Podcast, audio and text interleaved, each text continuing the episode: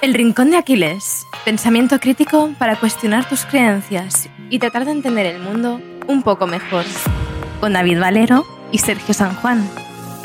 Puedes conocerles mejor en elrincondeaquiles.com. Aprender es lo que separa a tu yo actual de tu yo futuro. Muy buenas, David, ¿qué tal? Pues muy bien, Sergio, deseando empezar este nuevo episodio. Pues yo también porque hoy retomamos la serie de capítulos dedicados a aprender a aprender, y esta vez de la mano de los grandes genios de la física. En este episodio, querido oyente, conocerás cómo aprenden tres de las grandes mentes de la física. Max Planck, uno de los fundadores de la mecánica cuántica, Michael Faraday, que realizó grandes avances en el electromagnetismo y la electroquímica, y Richard Feynman, un viejo conocido del proyecto que realizó grandes avances en la electromecánica cuántica.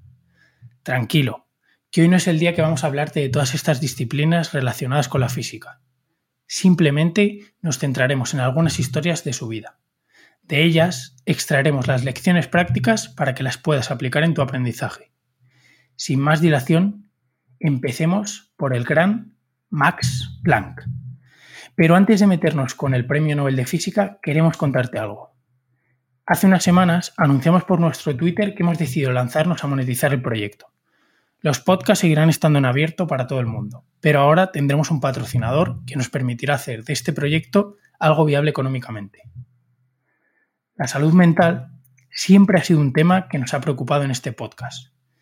Se han pasado por aquí psicólogas como Teresa Terol o Lucía Luengas para hablarnos de su importancia en nuestro día a día.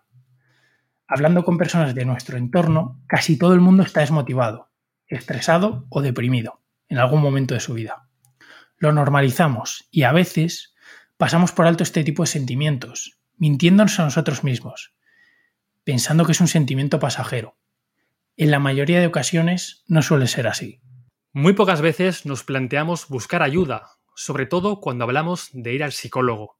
En ocasiones se puede ver como un tema tabú, pero tan importante es nuestra salud mental como la física.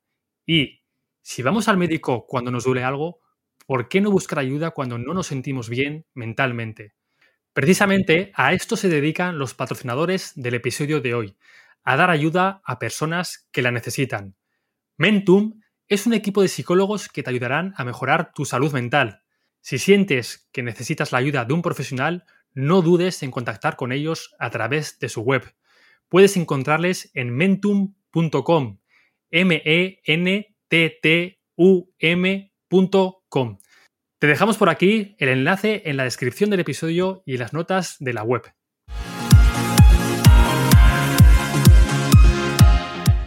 Ahora sí que sí, conozcamos lo que Max Planck tiene que decirnos sobre el aprendizaje. Después de ganar el Premio Nobel de Física, Max Planck comenzó a viajar por toda Alemania dando charlas sobre mecánica cuántica. Su chofer después de asistir a unas cuantas, se acabó aprendiendo el discurso de memoria. El saberse palabra por palabra la charla de Planck le llevó a preguntarle al propio Planck si él mismo podría dar la charla. Planck aceptó. Su chofer daría la charla y él se sentaría entre la grada con la gorra del chofer. La charla fue como la seda, hasta el turno de las preguntas. Aunque no supo responder, el chofer de Planck se libró con picardía de la pregunta. Me sorprende que en una ciudad tan avanzada como Múnich me hagan una pregunta tan sencilla. Voy a pedirle a mi chefer que la responda. El conocimiento superficial es aquel que carece de entendimiento, el del chofer. Queda bien para soltar cuatro conceptos a la comida con tus amigos, pero la mínima pregunta se desarma. No lo hemos comprendido a fondo, pero nos da la ilusión de que lo sabemos. El conocimiento real, en cambio, es aquel que entendemos en profundidad, el de Planck. Nos lo hemos ganado a través del esfuerzo que nos ha llevado a comprenderlo y somos capaces de responder dudas y preguntas que tengan relación. Esta historia ilustra a la perfección uno de los obstáculos con los que nos encontramos al aprender cualquier cosa, pensar que ya lo sabemos. Esa ilusión de conocer, ese conocimiento superficial, impide que puedas aprender. Total, como ya lo sabes, Planck y su chofer nos demuestran que el verdadero conocimiento requiere de tiempo. no te lees un artículo o te escuchas un podcast sobre un tema y ya eres un experto. No, necesitas entenderlo y conectarlo con lo que ya sabes. El aprendizaje se produce cuando conectamos los conceptos e ideas entre sí. El aprendizaje se produce cuando entendemos las cosas en profundidad. Después de Planck, podemos pasar a nuestro segundo invitado de hoy, Michael Faraday. Pero antes, si has llegado hasta aquí, es porque esto del aprendizaje te mola. Y es que en nuestra web hemos preparado una guía gratuita sobre aprender a aprender. Además de este obstáculo que acabamos de tratar, hablamos de otros cuatro y damos estrategias prácticas para superarlos. Después de esto, pasemos con el segundo físico, Michael Faraday. Si hablamos de superación, tenemos que hablar de Michael Faraday. En el libro Mastery, Robert Greene cuenta la forma de alcanzar la excelencia en un campo. Una de las historias de las que echa mano para explicarlo es la del científico Michael Faraday. Nacido en una familia pobre en Londres con nueve hermanos, Faraday fue empujado por sus padres a trabajar para traer un ingreso a casa. Esto con tan solo 12 años de edad. El destino y la curiosidad que vio en él el librero quisieron que Faraday acabara trabajando como ayudante en una librería. Allí pudo acceder a diferentes libros a los que era casi imposible acceder para una persona de su clase social. De todo lo que leía, había un tema que le interesaba mucho, la ciencia y la experimentación. Por el momento parecía inalcanzable para alguien de su clase social por el momento. Faraday siguió devorando todos los libros que caían entre sus manos, hasta que dio con uno que cambió su vida. Improvement of the Mind. El libro trataba de cómo aprender y mejorar sin importar tu clase social. Michael Faraday, como si supiera la diferencia entre el conocimiento del chofer y el de Planck, lo leyó una y otra vez, para interiorizar y poner en práctica su contenido. Faraday siguió leyendo sobre ciencia, empezó a replicar los experimentos que leía y empezó a asistir a las clases de un popular científico de la época. Como le animaba el libro, que cambió su vida, Michael tomaba notas, las trabajaba en profundidad y trataba de poner en práctica lo aprendido. El profesor, viendo su interés por la ciencia, le invitó a una conferencia de uno de los grandes científicos de la época, Humphrey Davy. Meses más tarde, consiguió convertirse en su ayudante de laboratorio. Faraday había conseguido que uno de los mayores científicos de la época se convirtiera en su mentor. El prometedor científico tenía la mejor guía posible para maximizar su aprendizaje. De la historia de Faraday se pueden extraer muchas perlas. La primera, sin duda, es que el aprendizaje tiene que ser un proceso activo. Nada de leer un libro al día y escuchar podcast a por cuatro no solo basta con exponerte a la información, tienes que trabajarla para interiorizarla. La segunda y la más importante es la parte de la mentorización. Requiere de humildad reconocer que hay gente que sabe más que tú en un campo. Si tu objetivo es aprender, no debería haber problema. Este es el primer paso para poder darte cuenta que hay personas que tienen mucho que enseñarte. Si quieres aprender, trata de relacionarte con personas más listas que tú. Como ya nos dijo Javier Recuenco en la entrevista que hicimos con él, siéntete cómodo siendo el más estúpido en la habitación.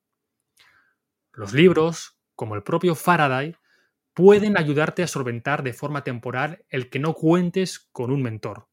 Pero siempre será mejor un buen mentor que te enseñe lo que quieres aprender que un libro por el simple hecho de que un buen mentor podrá personalizar tu camino de aprendizaje y darte lo que necesitas en cada momento, reduciendo mucho el tiempo que tardarás en alcanzar la maestría.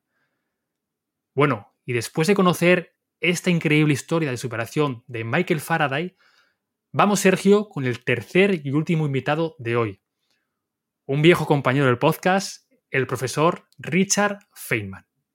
Pues sí, David, pasamos ya al tercero, que es Richard Feynman, que al igual que Faraday, conocía la diferencia entre saber el nombre de algo y conocerlo. En otras palabras, era consciente, de nuevo, que el chofer de Planck no tenía ni papa de física, aunque pudiera recitar de pe a pa el discurso del propio Planck. Pero Feynman no se queda ahí. Creó su propio método de aprendizaje. De hecho, le dedicamos un artículo entero al tema. Te lo dejamos en las notas del episodio, pero no podemos despedirnos sin mencionártelo. El método consiste en cuatro pasos.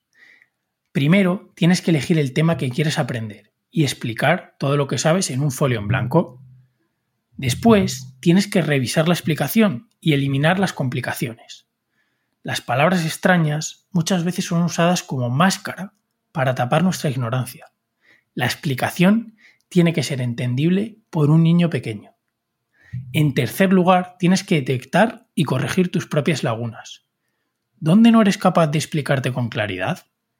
¿Qué es lo que no entiendes? Cuando detectes esas lagunas, vuelve a tus notas y trata de complementarlas. Y por último, enséñalo. Aquí nos tienes predicando con el ejemplo.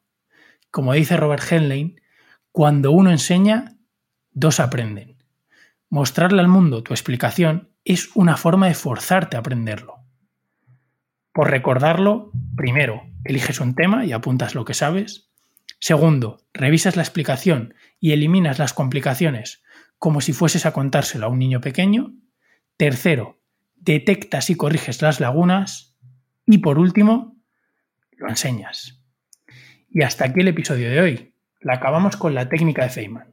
Recuerda que tienes el artículo sobre esta técnica y la guía sobre aprendizaje, además de muchos otros recursos para seguir aprendiendo en nuestra web. Y si te ha gustado el episodio, la forma en la que más nos ayudas a crecer es compartiéndolo con un amigo. Y bueno, David, pues nos vemos el miércoles que viene, ¿no? Hasta el miércoles que viene, Sergio, un fuerte abrazo para ti y para ti también que nos estás escuchando.